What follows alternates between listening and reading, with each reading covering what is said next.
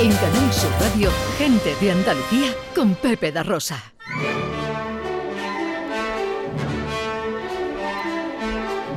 Producciones radioteatrales Gente de Andalucía presenta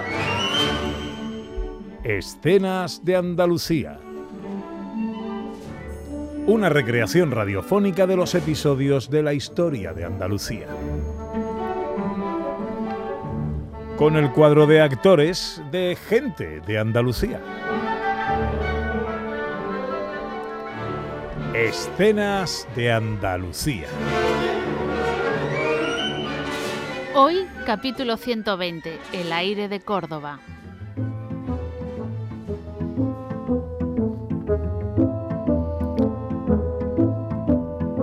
Estamos en la ciudad de Córdoba en el arranque de abril de 1492. Allí, en una de sus tabernas, encontramos al navegante Cristóbal Colón, que no parece de muy buen humor, algo que no pasa desapercibido para los dueños del establecimiento. Mm, ese hombre lleva aquí mucho rato. Como todos, No.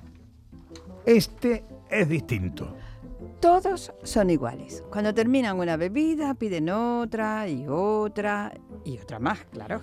Yo voy a preguntarle. No os metáis, que no es cosa nuestra. Dejadme, dejadme, que a veces lo agradecen y lo que necesitan es hablar. Eh, no me parece. Caballero, eh, eh, ¿podría ayudaros en algo? Otra bebida. ¿Otra? Y otra más. Por supuesto, marchando. Maldito. Maldito sea Fernando. Disculpe. Maldito sea Fernando, digo. Un amigo vuestro. Y maldita sea su esposa. Ah, habláis de un pequeño desencuentro, claro. Pero que se creen que les pide mucho. Yo les ofrezco años de mi vida navegando a su servicio, representando a la corona de Castilla. Y son. son incapaces de compensarme de manera adecuada. Así que sois navegante. de los mejores tabernero y dispuesto a hacer historia. Pero para hacer historia se necesita la inversión de los que tienen dinero. Y que le paguen a uno por hacer historia, claro, porque si no es así, imaginaos. Bueno, hombre, no os preocupéis. Que, que- que no me preocupe. Seguro que todo se arregla, hombre. Sois un optimista. En realidad no.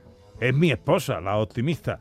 Pero ella me lo contagia. Ah, ya veo. Y ahora os contagio yo a vos.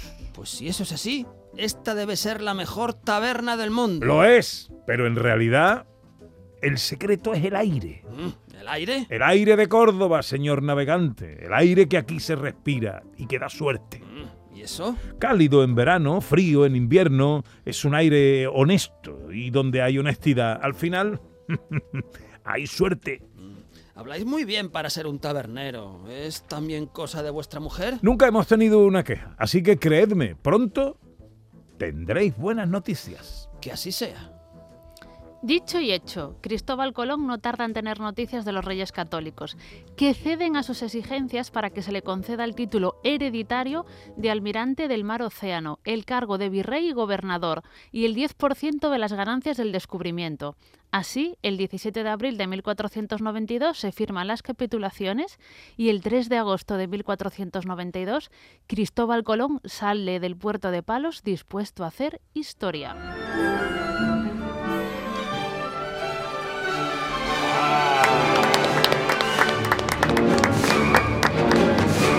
Bueno, bueno. Qué escena, ¿eh? Hemos As- sido testigos. A punto, a punto de cargarse la jangada, ¿eh? Claro, imaginaros qué curioso, ¿no? Se supone que Colón iba a hacer un viaje como nunca ha hecho, había mucho vi- eh, mucha incertidumbre en todo esto, pero él desde el principio exigía a los reyes católicos todo esto, ¿no? Título hereditario, virrey, gobernador, porque él sabía realmente, o sea, seguramente él había constancia ya de que habría tierra y los reyes católicos tampoco lo tenían muy claro, la corte, ¿no? En aquel momento, porque decían, no te vamos a dar tanto, porque probablemente si llegues a algún sitio, ¿no? Es curioso las peticiones, pero bueno, al final le conceden todo y Cristóbal Colón parte a América con esas condiciones tan fantásticas. El